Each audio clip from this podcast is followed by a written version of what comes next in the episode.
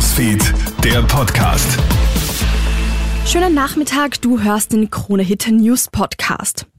Krisen und Konflikte. Auch am heutigen Nationalfeiertag sind die internationalen Krisenherde ein zentrales Thema in den Ansprachen der heimischen Politiker. Bundespräsident van der Bellen betont in seiner Rede am Heldenplatz die Wichtigkeit, in solchen Zeiten als Staat zur Verteidigung vorbereitet zu sein. Wie die Sicherheitssituation in Österreich in Zukunft aussehen wird, könne niemand exakt voraussagen. Bundeskanzler Nehammer war gestern noch in Israel. Entschiedenheit im Kampf gegen den Terror ist das Gebot der Stunde, so der Bundeskanzler in seiner Ansprache am Heldenplatz. In Belgien wurde jetzt ein Verdächtiger nach dem Terroranschlag in Brüssel festgenommen. Die Staatsanwaltschaft teilt mit, dass gegen einen 44-jährigen Tunesier ein Haftbefehl wegen Mordes und versuchten Mordes in einem terroristischen Kontext erlassen wurde.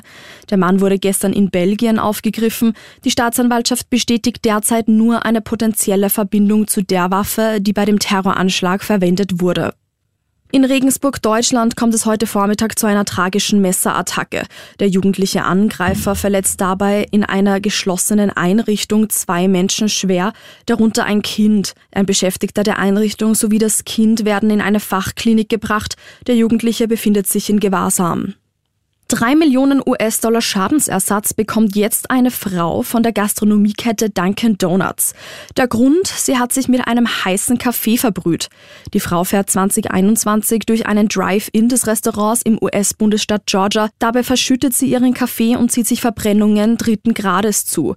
Laut ihrer Anwältin hätte der Mitarbeiter den Deckel auf dem Becher nicht korrekt verschlossen. Man kann sich schließlich außergerichtlich auf eine Schadensersatzsumme von drei Millionen Dollar einigen. Vielen Dank fürs Zuhören und schönen Abend.